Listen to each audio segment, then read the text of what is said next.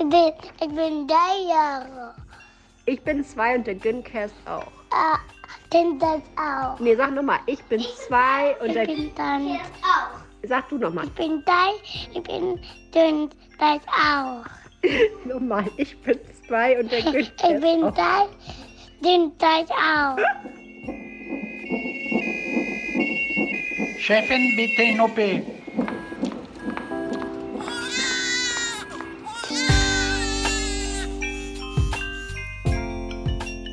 Herzlich willkommen beim Güncast, der vollkommen unzensierten Sprechstunde mit Dr. Mandy Mangler.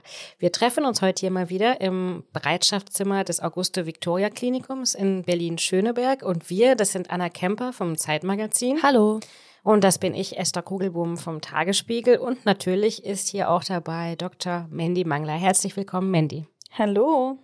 Wir haben heute echt was zu feiern und zwar feiern wir zwei Jahre Güncast. Insgesamt mit dieser Folge 41 Folgen und ich habe langsam den Eindruck, als hätten wir uns in dieser Zeit zu viert mit Markus, unserem Aufnahmeleiter und Techniker, tatsächlich häufiger gesehen, als wir unsere eigenen Familien gesehen haben. Kann das sein? Ja, auf jeden Fall sehr, sehr häufig. Ja, zwei Jahre. Wäre dieser Podcast ein Kleinkind, dann ging es jetzt so richtig los mit der Autonomiephase, also auf den Boden werfen, Hausschuhe in der Kita 45 Minuten lang selber anziehen wollen, einfach alles so machen, wie man es gerne selber möchte. Und irgendwie finde ich, passt es ganz gut zu unserem Podcast, oder? Oder zur heutigen Folge. Deswegen, ich finde, wir sollten die Menstruationstassen rausholen und anstoßen darauf auf diese zwei Jahre. Ich habe sie mitgebracht, hier unsere Menstruationstassen und ich gieße mal ein. Den Bloody Mary. Ähm, Hier, bitteschön. Danke. Esther. Also, Anna, cheers auf uns und auf euch, liebe Hörer. Prost. Genau, auf uns alle. Zur Feier des Tages haben wir uns eine ganz besondere Folge ausgedacht. Und zwar freuen wir uns einfach nach wie vor wahnsinnig über euch, liebe HörerInnen, und sind froh, dass ihr dabei seid und uns immer wieder Neues aus eurem Leben erzählt und uns Fragen stellt. Und deswegen ähm, haben wir euch ja aufgefordert, ask us anything. Schickt uns eure Fragen, Fragen, die ihr schon immer mal ähm, beantwortet haben wolltet. Und ihr habt uns ganz tolle Fragen geschickt. Wir haben einige davon ausgewählt und ähm, wollen die heute für euch beantworten. Vorher aber noch äh, meldet sich hier an dieser Stelle Julia zu Wort. Und Julia Posinger war ja die ersten 28 Folgen des Güncasts dabei als Mitgründerin. Und äh, genau, lass uns hören, was sie sagt. Hallo liebe alle, hier ist Julia. Einige kennen meine Stimme vielleicht noch von den ersten 28 Güncast-Folgen.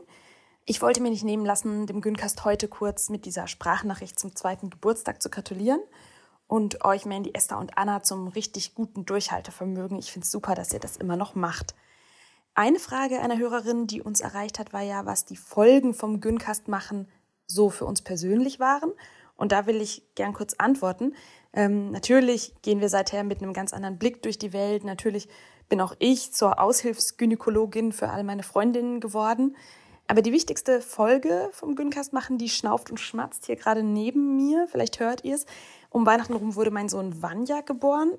Mir fällt gerade auf, also wurde geboren. Das ist natürlich ganz schön passiv. Es muss heißen, ich habe den geboren und zwar hier im AVK bei Mandy.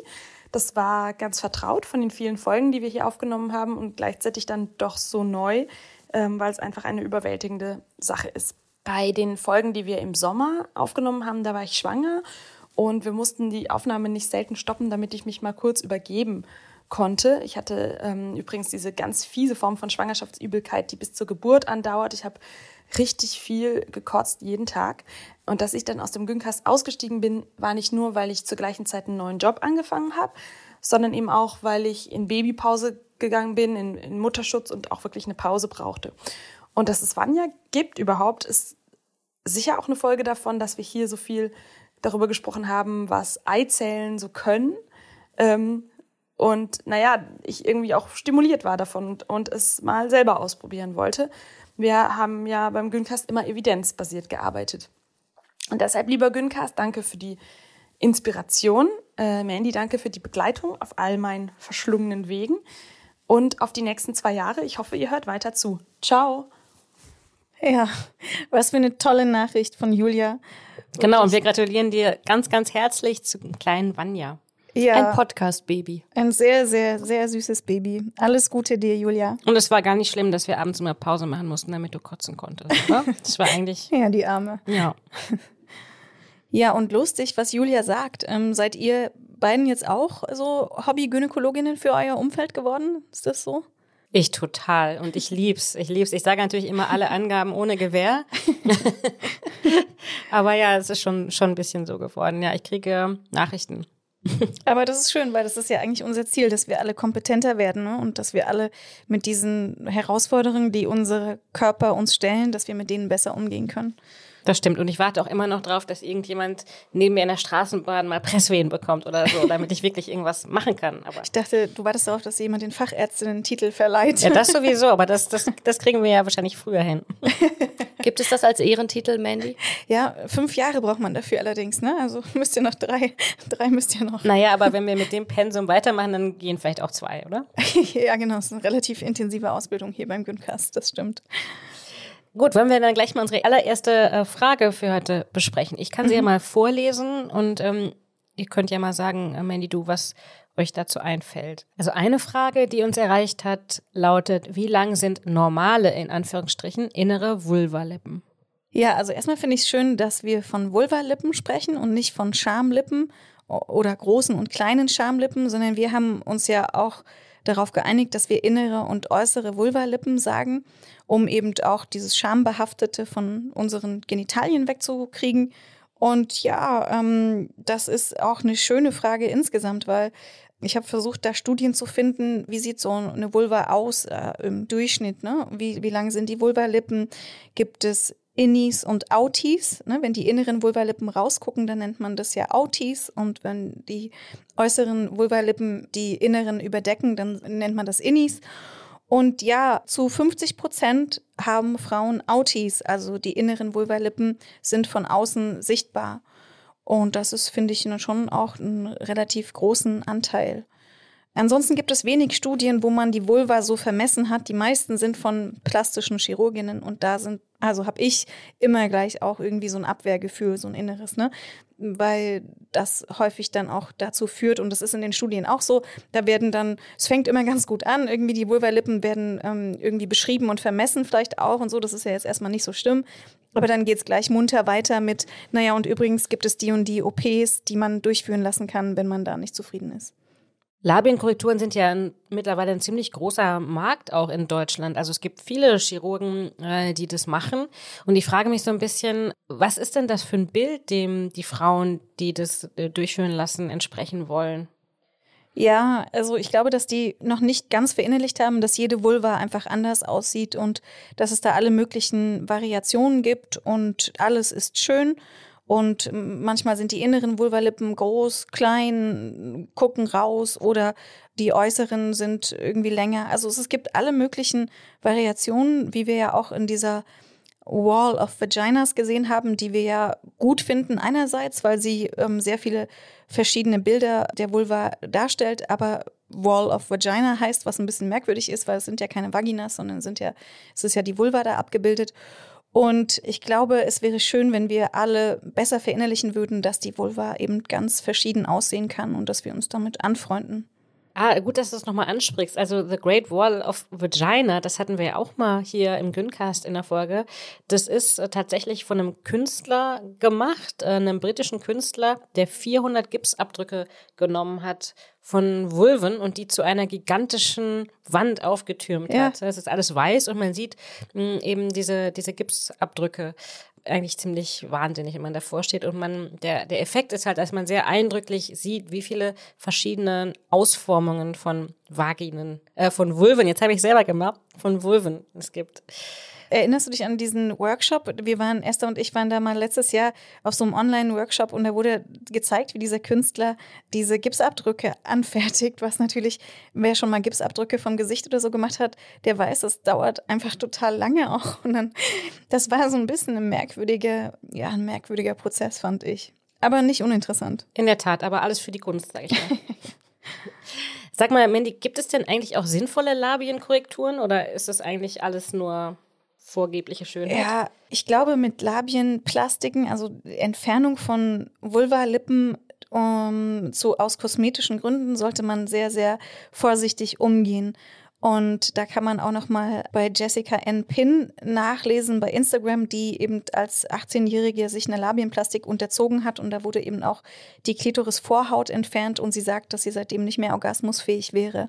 Also deswegen unbedingt vorsichtig sein bei Labienplastiken und das genau mit der Person besprechen auch, die das unter Umständen durchführt, aber prinzipiell gibt es erstmal keinen medizinischen Grund. Es gibt extrem selten so eine Labien, die vielleicht sehr asymmetrisch sind und dadurch irgendwie ja reiben oder einem nicht gefallen oder so. Aber im Prinzip ist mir noch nicht untergekommen eine medizinische Indikation. Mandy, die nächste Frage, die wir ausgesucht haben, die war sehr allgemein. Sie lautet einfach nur: Wie ist das mit dem Jungfernhäutchen? Wie ist es denn? Ja, mit dem Jungfernhäutchen ist es so, und das ist für mich auch so eine Folge vom Gyncast, dass ich versuche, dieses Wort zu vermeiden. Wir haben uns ja sehr intensiv mit diesem Wort beschäftigt und mit dem dahinterliegenden Konzept. Und ah, da muss ich echt immer versuchen, die Fassung zu bewahren, wenn ich darüber nachdenke, weil es uns Frauen halt in so penetrierbare Wesen klassifiziert, ne? Also, oder schon mal penetriert gewesen, intaktes, äh, nee, nicht intaktes Jungfernhäutchen und noch nicht penetriert gewesen, dann halt intaktes Jungfernhäutchen. Also schwierig sozusagen für mich dieses Konzept dahinter. Und das hat auch richtig medizinische Konsequenzen dann bei unseren gynäkologischen Untersuchungen. Und ich frage mich immer, ob wir Gynäkologinnen uns da wirklich so einfach diesem Konzept so beugen sollen. Also, dass wir dann zum Beispiel nicht unter, bestimmte Untersuchungen nicht durchführen in der Vagina, weil eben dieses Jungfernhäutchen noch da ist. Und was das bedeutet für diesen Menschen, der dann ähm, da zu uns kommt.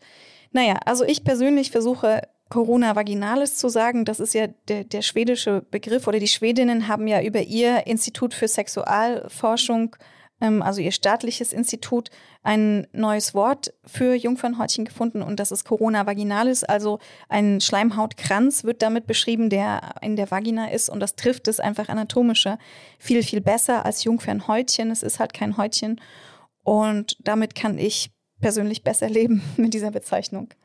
Das heißt aber, äh, es kann schon sein, dass äh, beim ersten Mal Penetration diese Corona vaginalis auch beschädigt wird und ein bisschen blutet. Das kann sein, wobei das eher seltener der Fall ist. So eine klassische Blutung beim ersten Mal penetrativen Sex, die passiert in der Minderheit der Fälle. Meistens ist es so, dass da auch Verletzungen in der Vulva oder Vagina entstehen und die so ein bisschen bluten können, weil das einfach eine ungewohnte Übung ist, das Ganze. Das heißt, es ist aber nichts Geschlossenes, was erstmal irgendwie perforiert wird. Nein, es ist ein Schleimhautring, deswegen Corona, ne? das heißt ja, heißt ja einfach Krone. Ein Schleimhautring, der die Vagina umgibt. Und der kann ein bisschen intensiver aufgebaut sein und weniger intensiv, aber er hat in den aller, aller, allermeisten Fällen eine Öffnung, damit auch das Menstruationsblut abfließen kann. Und diese Öffnung, die mm, ist schon physiologischerweise vorhanden. Das heißt, das Vaginalkränzchen gibt gar keine Auskunft darüber, ob ähm, jemand ähm, schon penetrativen Sex gehabt hat oder nicht. Nein, daran kann man das nicht ablesen und selbst den erfahrensten Gynäkologinnen, die schon sehr viel Vulvas und Vaginas ähm, betrachtet haben, die können das nicht beurteilen, ob penetrativer äh, Sex schon stattgefunden hat oder nicht. Also alles wieder mal ein Mythos. Ja, es ist ein völliger Mythos und es ist zu einem Überfluss einer, der uns Frauen halt nicht gut tut, ne? der uns sehr, sehr viel Ärger und sehr, sehr viel Konsequenzen eingehandelt hat und ja, Beurteilung und Wertung, die wir nicht gebrauchen können. Und außerdem belegt er auch unsere Sexualität mit einer gewissen Wertung. Ne? Also sowas wie intaktes Jungfernhäutchen oder Corona vaginalis, gute Frau, wenig Sex kein Jungfernhäutchen, keine Corona vaginalis oder kleinere, dann ähm, sexuell aktive Frau schlecht. Und das hemmt uns einfach auch so in unserer Sexualität. Ja, das sehe ich auch so und das ist auch eine Sache, äh, die ich hier im Güncast gelernt habe, eben solche Begrifflichkeiten zu hinterfragen und zu überlegen, was bedeutet das eigentlich, dass es so genannt wird und vielleicht suchen wir lieber dann den wissenschaftlichen Begriff oder den schwedischen Begriff dafür, der die Sache einfach besser trifft. Die nächste Frage, äh, die uns eine Hörerin geschickt hat, lautet, wie wasche ich meine Vulva? Da würde ich mir jetzt denken, aus zwei Jahren Güncast-Erfahrung, gar nicht. ja, genau. Also die Vulva oder auch die Vagina, die m, braucht man jetzt nicht so intensiv zu reinigen, jedenfalls nicht mit Seife richtig, also die Vagina gar nicht. Da haben wir auch schon mal in einer Güncast-Folge dieses interessante Vagina-Duschzeug, was man da in der Drogerie kaufen kann, gefunden, auch so mit Glitzer und so. Mm, Also das ist nicht so gut, weil die Vagina, die hat sehr viele gute Bakterien und so ein eigenes Mikrobiom und dieses ist total gut und hat sich selbst meistens gut im Griff und sollte idealerweise nicht gestört werden. Und ja, die Vulva, die kann man mit warmem Wasser und einer leichten Seife reinigen. Das reicht dann. Also keine Vaginaldusche im Sinne von, oder Bedampfung im Sinne von Gwyneth Paltrow, die ja diese seltsamen Vagina-Beauty-Behandlungen, muss man ja schon fast sagen, erfunden hat. Ja, die haben auch so einen schönen Namen. Wie heißen die noch? Steaming. Vaginal Steaming oder so, ne? Ja. Ja, also das finde ich auch super interessant. Es gibt es ja in manchen Kulturen, dass man nach der Geburt dann zur Linderung ähm, und zur Heilung dann eben so eine Dampfbäder macht. Da gibt es auch so einen kleinen Hocker und dann kann man das machen. Also ich glaube, so für eine mm, normale Situation außerhalb der Phase des Wochenbettes ist das, glaube ich, nichts, was man braucht. Was ist denn mit äh, Waschen während der Menstruation? Genügt da auch lauwarmes Wasser oder braucht man da vielleicht doch schon ein bisschen mehr? Ja, das Blut kann man abspülen mit einer Dusche und das reicht im Prinzip auch. Eine Frage, die, glaube ich, anknüpfte an unsere ähm, letzte Folge, lautet, wie geht das nochmal mit der Selbstbefriedigung? Da haben wir anscheinend nicht äh, ausreichend Auskunft gegeben letztes Mal. Ja, wir haben uns sehr mit den Hintergründen und Fakten auch beschäftigt und so die ganzen praxisnahen Sachen, die, die haben wir dann nicht so beschrieben. Also, tja, eine Antwort wäre ausprobieren. Ja, absolut ausprobieren. Und ähm, wenn man tatsächlich Inspiration noch braucht, ich glaube, das hatten wir auch schon in der Folge gesagt. Es gibt ja eine Website aus Amerika, die heißt omgyes.com, also omg yes, oh my god, yes.com. Und ähm, da haben sich tatsächlich Leute die Mühe gemacht und haben wirklich minutiös Selbstbefriedigungstechniken für Frauen und Personen mit Vulva und Vagina dargestellt. Also so richtig mit kleinen Workshops und Filmen. Das ist teuer, das kostet ähm, einen gewissen Betrag. Übrigens keine Werbung, nicht beauftragt, dass ich das jetzt an dieser Stelle sage, aber man kann sich das ja dann vielleicht tatsächlich zum Geburtstag schenken lassen oder zu Weihnachten oder zur Konfirmation. Ähm, und dann einfach sich das mal ganz in Ruhe reinziehen. Ich glaube, ähm, das kann ich empfehlen. Sehr schön. Lass uns gleich zur nächsten Frage kommen. Und zwar lautet die, ist Squirten ein Mythos? Und wenn nein, wie geht es? Mhm. Also Squirten ist ausnahmsweise kein Mythos. Es gibt Frauen, die eben beim Orgasmus sehr viel Flüssigkeit von sich geben. Und diese Flüssigkeit, die wird in den Drüsen neben der Harnröhre produziert. Da sind die sogenannten Skenedrüsen und daraus kommt dann eben äh, Flüssigkeit. Und die wird dann so rausgepresst durch die Öffnung der Skenedrüse. Und die Skenedrüse, die mündet auch in die Harnröhre. Und von dort kommt dann diese Flüssigkeit raus. Manchmal wenig, ganz wenig, so dass man es kaum merkt. Und manchmal ein bisschen mehr. Warum das mit dem Squirten so ein bisschen undurchsichtig ist, ist, dass es in der Pornografie häufig so dargestellt wird, als würden da so literweise rausspritzen. Das ist dann wirklich Urin und das hat dann mit Squirten an sich nichts mehr zu tun. Aber wer da sich nochmal belesen möchte, dem können wir das Buch Spritzen von Stefanie Herdle empfehlen. Auch unbeauftragt und äh, unbezahlt sozusagen erwähnt, aber ein sehr gutes Buch zu diesem Thema. Ich habe dazu in der Vorbereitung nochmal nachgelesen und bin dann auf die ominöse G-Fläche gestoßen. Das ist wahrscheinlich so eine Ableitung vom G-Punkt. Und es war in mehreren Quellen da die Rede, dass man eben diese G-Fläche stimulieren soll, die ja so ein bisschen an der Vagina-Wand liegt, wenn ich richtig informiert bin, Richtung Bauch. Und ähm, stimmt das oder ist das alles Quatsch? Also ja, diese G-Fläche, das ist sozusagen das Areal, ähm, was man so gemeinhin als G-Punkt bezeichnen würde. Das ist, wenn man mit einem Finger in die Vagina geht, zum Beispiel mit dem Zeigefinger und dann Richtung oben, also Richtung Kopf tastet. Und da ist so ein bisschen so wie so eine flächige Verhärtung. Und da befinden wir uns also anatomisch hinter der Harnröhre, ja. Also da tasten wir sozusagen die Rückseite der Harnröhre ab. Und die Skenedrüsen, also die diese Flüssigkeit, die beim Orgasmus ausgestoßen wird, produzieren, ähm, also für das Squirten sozusagen, die äh, liegen dort und so kann man die so ein bisschen massieren oder stimulieren. Man darf da aber auch nicht traurig sein. Bei manchen Frauen sind diese Skenedrüsen sehr produktiv und bei manchen Frauen sind diese Skenedrüsen nicht so produktiv.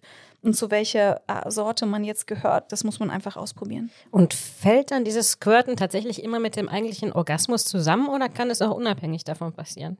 Also die Entleerung von diesen Skenedrüsen, die kann auch unabhängig davon passieren, vorher oder nachher, also so relativ zeitlich nah am Orgasmus vielleicht. Also eine Skenedrüsenentleerung kann man auch durch Massage zum Beispiel provozieren. Mandy, wenn du jetzt sagst, ähm, bei manchen Frauen sind die stärker ausgebildet, bei manchen nicht, hat es denn irgendwie eine Auswirkung auf die Intensität äh, des Orgasmus? Oder ist das Gefühl dabei sozusagen ganz unabhängig, ob man jetzt ähm, squirtet oder nicht? Oder fügt das noch eine Dimension hinzu, die irgendwie besonders ist? Nein, eher nicht so richtig. Also es kommt ein bisschen darauf an, wie man das selber empfindet, ob man das sehr als was sehr Schönes empfindet. Es gibt solche und solche Frauen. Manche sagen, das stört sie, diese Sekretion, und das, sie müssen danach das Bettlaken wechseln und das ist ähm, für sie anstrengend. Manche finden es toll und sagen, das passiert nur bei bestimmten PartnerInnen und das finden sie dann speziell und speziell schön. Aber insgesamt scheint es eher nicht so mit der Qualität des Orgasmus zusammenzuhängen. Das kann aber ganz unterschiedlich auch sein.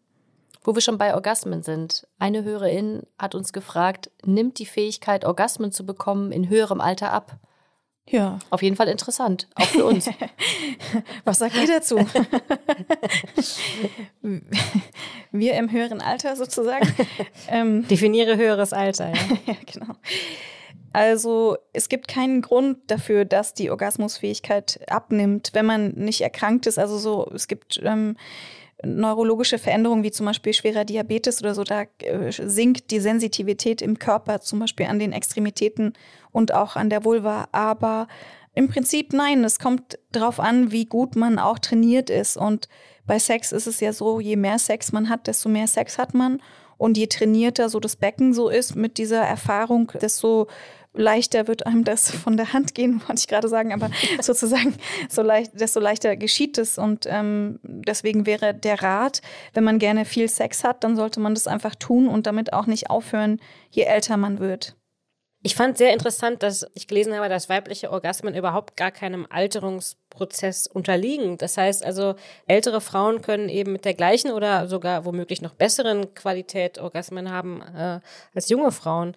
Und es gibt auch eine Studie äh, von der Uni Michigan, äh, fand ich ganz lustig, äh, von Hui Liu, die äh, ist Hauptautorin der Studie und die ist zu dem Ergebnis gekommen, dass befriedigender Sex bei älteren Frauen das Risiko von Bluthochdruck zum Beispiel verringert, während mhm. bei Männern im gleichen Alter das Risiko von Herz-Kreislauf-Erkrankungen bedauernswerterweise steigt. Das ist natürlich eine ungünstige Kombination, mhm.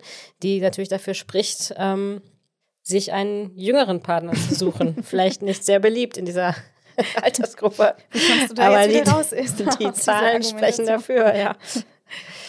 Ja, also evidenzbasierte mhm. Handlungsanleitung hier an dieser Stelle. Eine Frage, die ich ganz interessant fand, war, was kann ich bei völligem Verlust des sexuellen Interesses tun?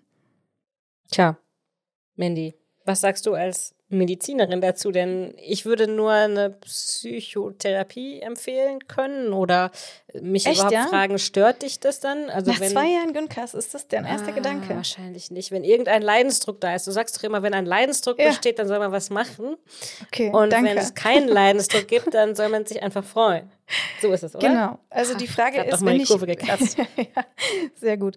Also die Frage ist ja, wenn ich in, an einem völligen Verlust des sexuellen Interesses leide, leide ist schon auch das falsche Wort eigentlich, aber wenn ich ähm, das bei mir feststelle oder ähm, der, mein Umfeld das bei mir feststellt, dann ist ja erstmal die erste Frage, stört mich das? Ja, also es gibt viele, viele Menschen, die das überhaupt nicht stört. Im Gegenteil, die das als was Angenehmes empfinden. Und ich kann das total nachvollziehen, weil wenn, ja, dieses sexuelle Interesse, das, wenn man das nicht hat, dann führt es ja auch vielleicht zu einem leichteren Leben, oder? Zu einem entspannteren Leben. So stelle ich mir das zumindest vor. Ist es denn Asexualität eigentlich, wenn man kein sexuelles Interesse ja, hat? Genau, dann wäre man asexuell und das sind 5% der Menschen ungefähr, ähm, mindestens. Mhm. Und ich finde daran nichts Pathologisches. Was ja ganz wichtig ist, ist, dass man sich fragen muss, ähm, leide ich darunter dann, dass ich kein sexuelles Interesse mehr hat oder ist es mein Partner, der darunter leidet? Ja, also dass man genau feststellt, Ähm, sind das Erwartungen, die man erfüllen möchte oder von denen man denkt, dass sie erfüllt werden sollen? Was macht man denn dann? Also wenn man in einer Beziehung lebt? Ja, das äh, finde ich auch ähm, dann natürlich eine interessante Frage. Also jemand Asexuelles, der mit jemandem Hypersexuellen zum Beispiel zusammen ist und die damit verbundene Konsequenz für die Beziehung, das ist, glaube ich, eine Kombination, die schwierig ist dann. Und man kann halt im Prinzip nur darüber reden und äh, gucken, ob man eine Annäherung findet und ob man irgendeine Sexualitätsform leben kann, die für beide praktikabel ist. Da gibt es ja alle möglichen Lösungen, die mir einfallen würden, innerhalb der Paarbeziehung und außerhalb der Paarbeziehung. Aber reden, glaube ich, hilft da. Und wenn dann jemand an seinem sexuellen Interesse arbeiten möchte oder an seinem eigenen Lustempfinden, da gibt es dann schöne Hilfen, die, die verhaltenspsychologisch sind und wo man eben im Alltag versucht, wieder die Lust zu finden durch schöne Dinge, einfach so ein schönes Gespräch, ein schönes Essen, irgendetwas, wo man so seine eigene Lust wieder, ähm, ja, einfach für sich, die, dieser Lust sich bewusster wird. Und das, glaube ich, das kann man auch trainieren, wenn man das möchte.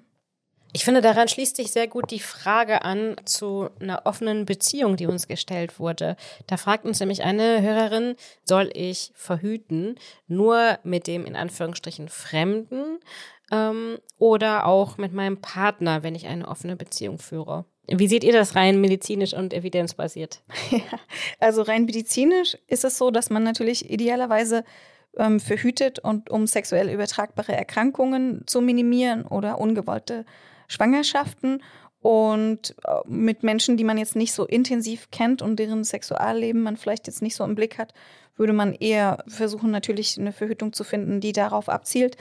Und um den Partner, mit dem man dann vielleicht fester zusammen ist, zu schützen vor auch wiederum sexuell übertragbaren Erkrankungen, wäre das natürlich dann auch mit dieser Person ratsam. Also ich glaube, da muss man sich die Paarbeziehung und die anderen Beziehungen angucken und dann für sich entscheiden, was sind die Verhütungsmittel, die in Frage kommen, Kondom, Lecktücher und wie genau kann man sich am besten schützen.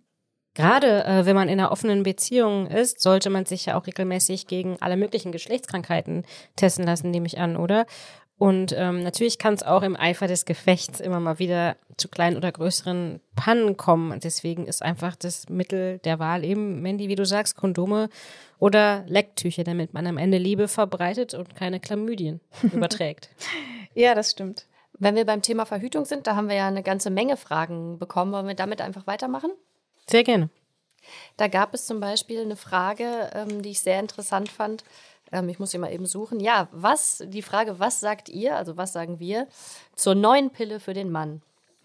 Oh ja, da habe ich gerade einen Vortrag gehalten, da habe ich mich dazu ähm, belesen und die Studien, die nicht so reichlich sind, mir angeguckt, aber ähm, es gibt ein paar Studien und ein paar Reviews zu diesem Thema und ich fand es super, super spannend, weil ähm, ich dabei sehr viel gelernt habe und erstmal prinzipiell kann man sagen, also die ganzen Verhütungsgruppen, die an Frauen getestet wurden, die gibt es auch für Männer. Also wir haben ja schon mal besprochen, dass es eine ähm, Gehirn-Eierstock-Achse gibt. Ne? Also aus dem Gehirn kommen Hormone, die auf die Eierstöcke wirken und genauso ist es bei Männern auch, nur ohne die Eierstöcke. Also aus dem Gehirn kommen Hormone, die auf die Hoden wirken.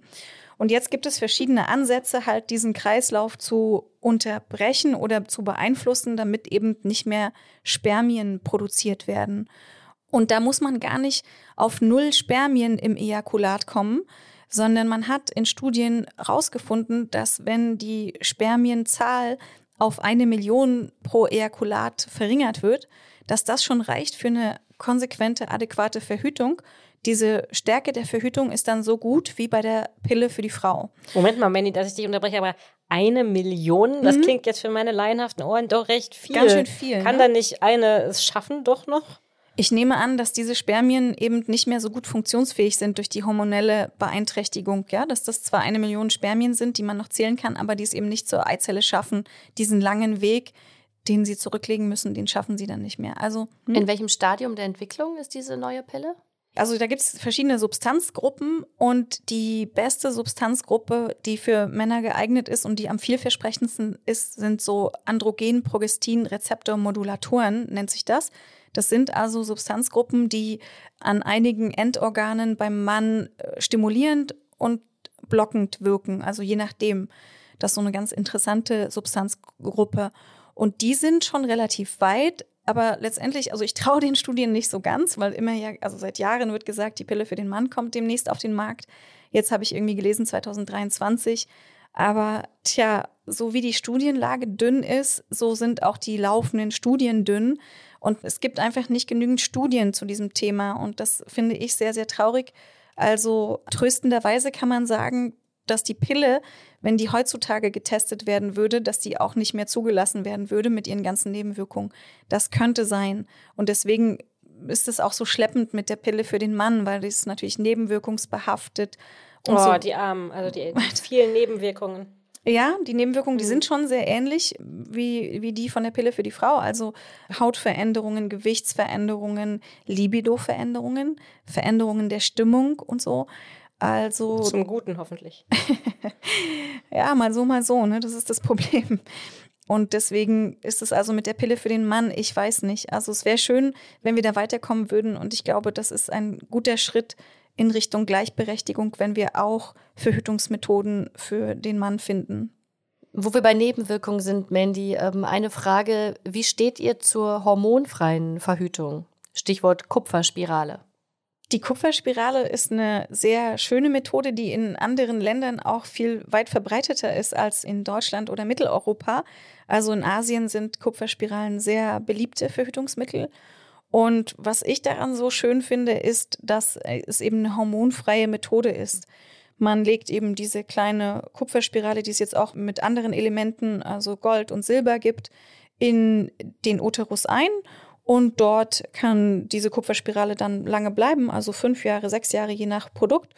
Und man muss sich nicht mehr um seine Verhütung kümmern. Das ist natürlich total praktisch und man hat sehr wenig Nebenwirkungen. Ich finde, das ist eine sehr gute Methode. Es gab am Anfang, als die eingeführt wurden, diese Spiralen, so ein bisschen ja Anwenderprobleme und auch ein bisschen Materialprobleme. Deswegen sind die, glaube ich, zu Unrecht in Verruf. Im Prinzip ist es eine sehr, sehr gute hormonfreie Methode, um die man sich nicht kümmern muss, sondern die man dann einfach vergessen kann und sich seiner Sexualität widmen kann. Also ich finde es überlegenswert, sich eine Kupferspirale anzuschaffen. Sind diese Kupferspiralen denn wirklich für jede Frau geeignet? Im Prinzip ja. Also früher, als noch diese Materialprobleme bestanden und auch leichte Entzündungen, nach Kupferspiraleneinsatz und auch zum Teil Entzündungen, die sich dann im Bauchraum verbreitet haben. Da hat man gesagt, okay, ist es besser, das bei Menschen äh, einzulegen, die schon mal Kinder bekommen haben, die vielleicht abgeschlossen haben mit ihrer Familienplanung. Aber da haben wir uns die Studien ganz genau angeguckt für unsere Verhütungsfolge und sind auch evidenzbasiert zu dem Schluss gekommen, dass das nicht mehr so ist, dass man auch eine Kupferspirale bei jungen Frauen einlegen kann und dass es auch gerade für diese Zielgruppe eine sehr gute Methode ist. Ja, das ist ja sowieso ein guter Hinweis. Alle, die sich nochmal wirklich intensiv mit dem Thema Verhütung beschäftigen wollen, können ja ähm, in der Folge, die ihr damals noch gemacht habt, da war ich noch nicht dabei, über Verhütung nochmal sich mit dem Thema ganz genau befassen. Weiter geht's äh, mit äh, Fragen zur Verhütung. Da hat uns auch jemand gebeten, doch mal zu beantworten, warum so wenig über NFP gesprochen wird. NFP bedeutet natürliche Familienplanung. Sehr gute Frage. Ich persönlich finde NFP sehr ermächtigend und sehr schön, weil man dabei lernt, mit seinem Körper und seinem Zyklus umzugehen. Und ich finde, dass das jedem Menschen, der menstruiert, gut tut, sich intensiv damit auseinanderzusetzen. Aber mir ist schon bewusst, dass wenn man jetzt so 15, 16, 17 ist, äh, dass man dann jetzt nicht so wahnsinnig viel Interesse und auch vielleicht nicht so viel Zeit hat, sich damit auseinanderzusetzen. Und das ist jetzt nicht die richtige Methode für, für gewisse Altersgruppen oder für gewisse Zeiten und Phasen im Leben, wo man sich nicht so intensiv damit beschäftigen möchte, ist. Aber im Prinzip ist es eine tolle Methode, um sich, wie gesagt, kennenzulernen und seinen Körper. Und ich finde, dass das ähm, heutzutage auch sehr gut schon Möglichkeiten gibt, sich da unterstützen zu lassen. Also NFP heißt ja eigentlich, ich dokumentiere meinen Zyklus, ja, ganz genau und versuche das fertile Fenster, also das Fenster, in dem ich schwanger werden kann im Zyklus, so genau wie möglich einzugrenzen durch verschiedene zusätzliche Maßnahmen, wie zum Beispiel die Temperatur zu messen. Das kann man ganz konventionell machen, wenn man morgens im Bett liegt, aufwacht mit einem Thermometer. Das ist natürlich total aufwendig, jedes Mal das Thermometer in die Vagina ja zu stecken und dann eben die Basaltemperatur zu messen. Da gibt es aber schon sehr gute Devices und Hilfe, wo man das smart lösen kann und die dann eben für einen selber diese Parameter messen, also Basaltemperatur und Herzschlag und so weiter. Und dann kann das alles auf eine kleine App gespeichert werden und die App hilft einem dann dabei, noch besser das fertile Fenster, also das Fenster, in dem man dann zusätzlich verhüten müsste, einzugrenzen. Also ich bin totaler Fan davon, finde das super, weil es uns weiter ermächtigt, mit unserem Zyklus so umzugehen, dass man da sehr kompetent ist und sich selbst versteht. Sollte es nicht auch eigentlich umbenannt werden? Weil ich finde, natürliche Familienplanung bedeutet ja eben, dass man das fertile Fenster ja. dazu nutzen möchte, möglichst äh, seine Familie zu vergrößern. Ja, ja genau. Das ist also der Ursprung liegt nicht darin, dass man gucken mhm. wollte, wie verhüte ich, sondern eben, wie kriege ich ganz viele Kinder. Ja, das stimmt. Also man kann es ja so oder so nutzen, ne, wenn man erstmal kompetent ist mit seinem eigenen Zyklus. Aber ich finde auch äh, den Namen nicht so prickelnd, das stimmt. Aber es gibt da Bestrebungen von Menschen, die sich mit diesen Devices auch auseinandersetzen, das als Verhütungsmittel auch lizenzieren zu lassen, was natürlich für uns Menschen, die schwanger oder nicht schwanger werden wollen, je nachdem, äh, sehr hilfreich sein könnte.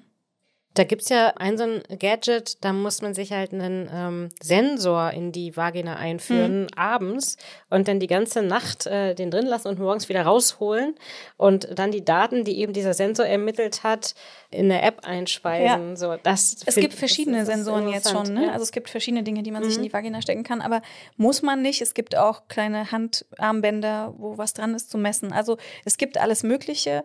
Und da lohnt es sich, sich mal mm, so damit auseinanderzusetzen und zu recherchieren, um zu gucken, was passt am besten zu mir, wenn man sich dafür interessiert.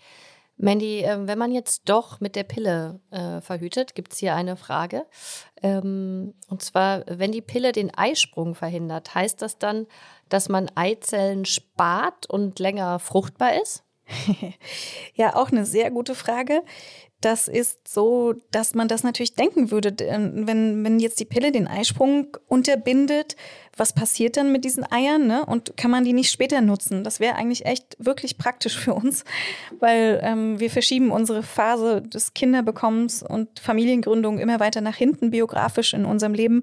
Und es wäre toll, wenn man durch die Pille so eine Einsparung treffen könnte und dann eben später im Leben schwanger werden könnte. Aber das ist leider nicht so weil der Körper halt trotzdem altert und da geht es nicht um die Quantität, also um die Anzahl der Eizellen, sondern um die Qualität, ja. Und die wird halt, je älter man wird, dann eben so, dass ähm, Schwangerschaften nicht mehr so zuverlässig eintreffen und dass man dann eben äh, diese, also diese gesparten Eisprünge leider nicht benutzen kann später.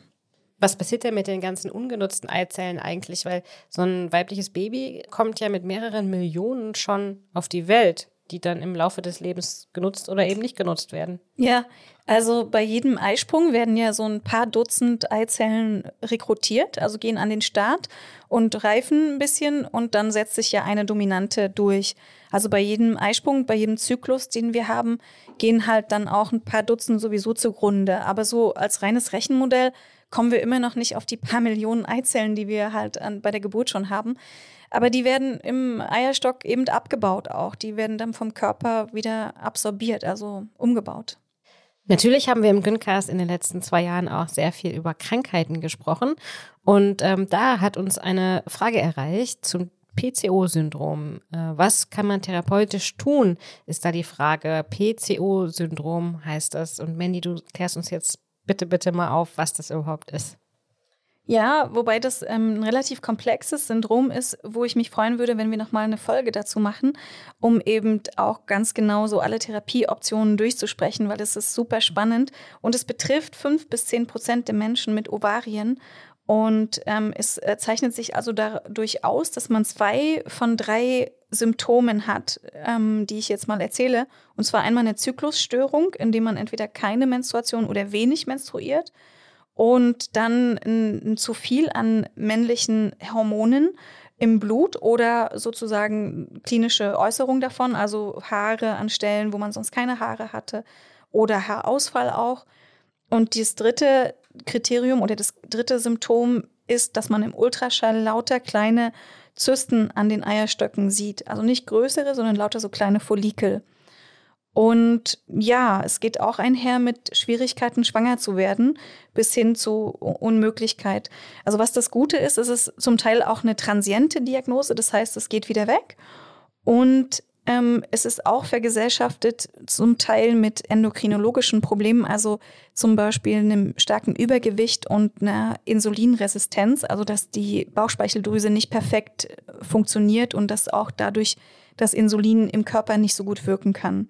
Und die Fragen, die uns dazu erreicht haben, die waren auch sehr detailliert. Ähm, eine Frage nach Inositol zum Beispiel, Behandlung. Inositol, das ist so ein Vitaminoid, also so was, eine vitaminähnliche Substanz und äh, im Prinzip sowas ähnliches wie ein Nahrungsergänzungsmittel, was auch in Grapefruit oder in Bohnen zu finden ist.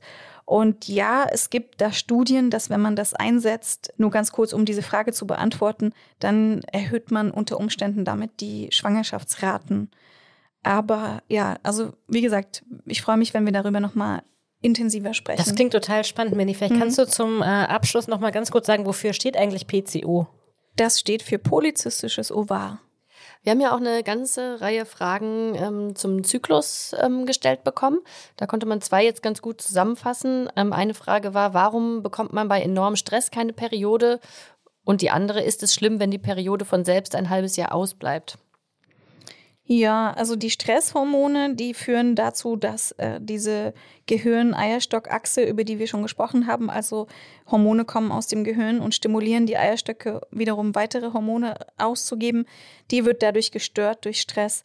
Das heißt aber nicht unbedingt, dass es so ganz gleich krankhaft ist, sondern es ist mehr oder weniger ja auch ein Selbstschutz des Körpers, dass in stressigen Phasen man nicht schwanger wird. Und von daher, also wenn man das bei sich beobachtet, dann kann man einmal die Hormonwerte im Blut bestimmen, ob die noch einigermaßen im Normbereich sind. Und wenn die im Normbereich sind, dann ist es erstmal okay. Dann kann man sich dem Leben widmen und gucken, wie man seinen Stress dann doch irgendwie anders in den Griff bekommt. Und wenn die Periode von selbst ein halbes Jahr ausbleibt, ja, da haben wir schon gelernt, so, was ist die häufigste Ursache, dass die Periode ausbleibt? Dass man schwanger ist. Genau. Deswegen, also das würde man dann einmal testen. Und ansonsten ist so die Frage, warum bleibt sie aus? Es wird da irgendeine Ursache dafür geben, die man dann eben sich angucken kann, ob das eine krankhafte Ursache ist oder nicht. Zum Beispiel das eigene Essverhalten. Wenn man sehr, sehr wenig isst, dann bleibt die Periode aus oder sehr viel Sport zum Beispiel. Das ist dann wiederum auch dieser Selbstschutz des Körpers. Und manchmal liegen dann auch so Dysregulationen vor. Aber man muss da jetzt erstmal nicht unbedingt was machen. Eine weitere Zyklusfrage wäre, wenn jemand aufgrund von Frühreife schon früh menstruiert, kommt der dann auch schon früher in die Wechseljahre? Also verschiebt sich einfach alles. Ja, das ist vorn. auch eine interessante Frage. Also da gibt es so Theorien, dass wir alle ungefähr gleich oft menstruieren. Also auch Frauen, die kürzere Zyklen haben, dass die dann früher in die Wechseljahre kommen. Aber das ist alles nicht so mit perfekter Evidenz unterfüttert. Aber man kann schon sagen, dass das auch sein kann, dass dann früher die Wechseljahre eintreten, ja.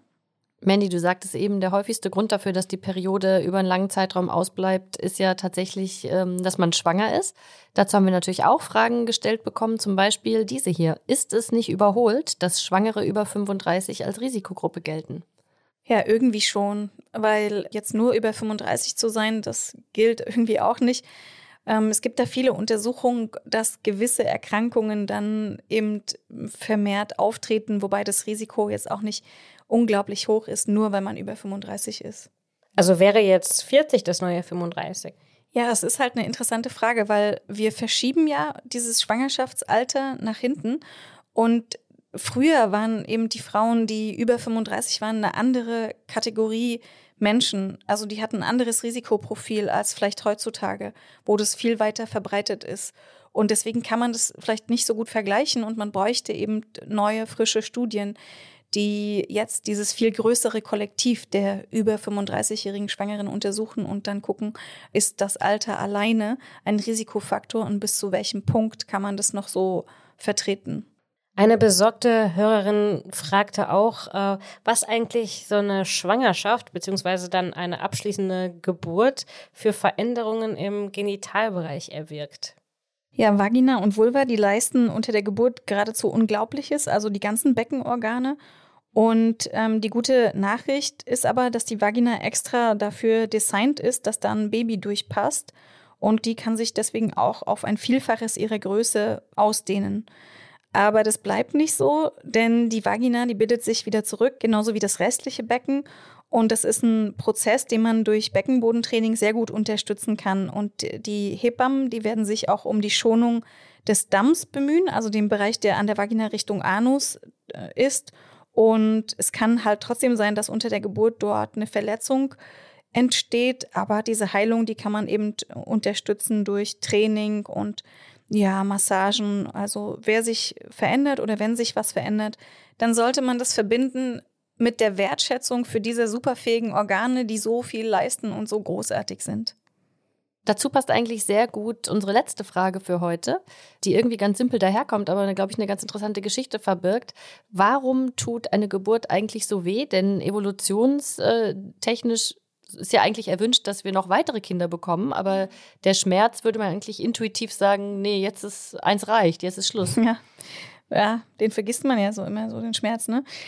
Aber ja, wir sind eben eigentlich zu entwickelte Säugetiere. Wir sind nicht mehr so wie die Affen, denen es viel leichter fällt zu gebären und andere Säugetiere, da tut es nicht so stark weh.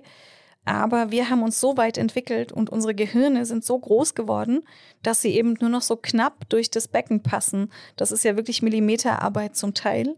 Und deswegen tut es eben auch weh. Wir haben das auf Kosten unseres Gehirns und unserer ganzen Entwicklung sozusagen uns erkauft. Da spielt ja auch der aufrechte Gang eine Rolle, oder? Ja, genau, der aufrechte Gang, der hat auch unseren Becken noch äh, zusätzlich Herausforderungen bereitet. Also dieser aufrechte Gang, der führt auch wiederum dazu, dass der Beckenausgang kleiner wird und die Kinder eben noch schwieriger durchpassen. Wäre es nicht dann einfach von der Evolution total klug gewesen, sie hätte gesagt, naja, dann werdet ihr eben nach sechs Monaten schon auf die Welt gepresst. Warum müssen ja. denn diese Tragezeiten so ungewöhnlich lang sein? Vergleicht man die mit anderen Säugetieren, sind sie mhm. das ja, ne? Ja, theoretisch ja. Praktisch sind wir wahrscheinlich sowieso schon Frühgeburten, also physiologische Frühgeburten. Also die Babys sind reif genug, um außerhalb unserer Körper zu überleben, mit sehr viel Aufwand, wie man ja sagen muss. Aber anders als äh, die meisten anderen Tiere, die sofort, die Pferde, die sofort aufstehen oder auch andere, die lebensfähig sind, irgendwie einigermaßen, ähm, ist es ja uns Menschen nicht möglich, ne? wenn man so einen Säugling irgendwo hinlegt, der kann eben nichts.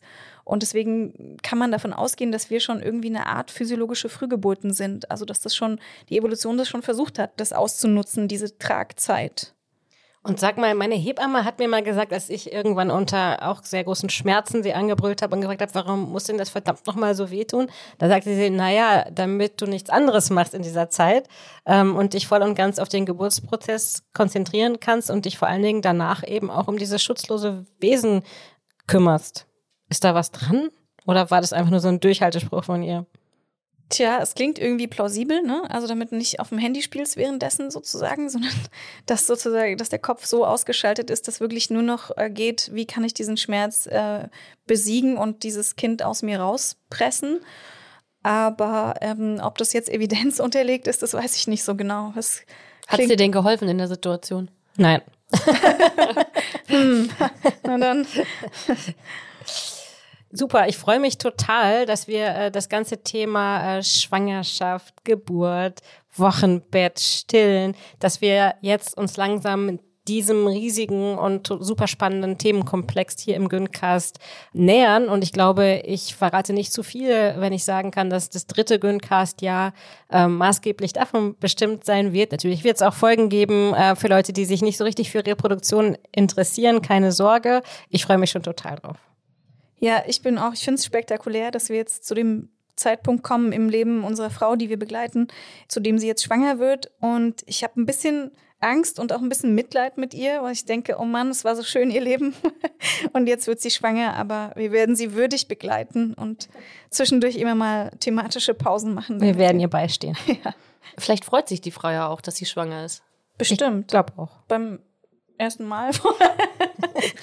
Und Mandy, jetzt kannst du dich auch freuen, denn heute in dieser Spezialfolge des Güncast bekommst du nämlich das Mitbringsel von Anna und mir. Mm. Und wir machen das so, ähm, es gibt heute keinen Korb, aus dem du was rauswühlen kannst, denn das mhm. ist ja mhm. dein Korb, sondern ich schicke dir eine Nachricht auf dein Handy. Mhm. Es ging leider okay. nicht anders. Ähm, ganz kleinen Moment.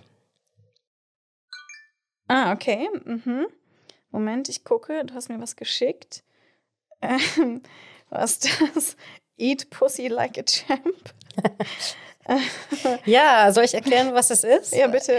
Also, es gibt natürlich hier in Berlin einen ganz tollen Sextoy-Laden, den wir leider in der letzten Folge, als es um Masturbation und Sextoys ging, außen vor gelassen haben.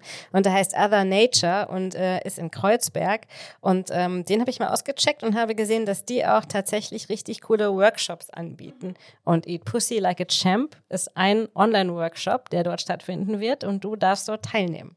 Dankeschön. Genau, und dieser Workshop ähm, ist mit äh, Luna Matatas und Luna Matatas ist auf jeden Fall eine Kunilingus-Expertin und äh, weiß alles darüber und wird es auch in diesem Online-Workshop vermitteln. Also all Super. das, genau, Ich werde berichten. unbedingt, unbedingt. Vielen Dank. vielen, vielen Dank, dass ihr heute wieder dabei wart, liebe HörerInnen und vielen, vielen Dank für eure super guten Fragen, die ihr uns gestellt habt. Es war uns eine Ehre, die zu beantworten und wir hoffen, dass wir euch weiterhelfen konnten. Wenn ihr noch weitere Fragen habt, schickt uns jederzeit gerne Nachrichten über Insta oder an güncast.tagesspiegel.de.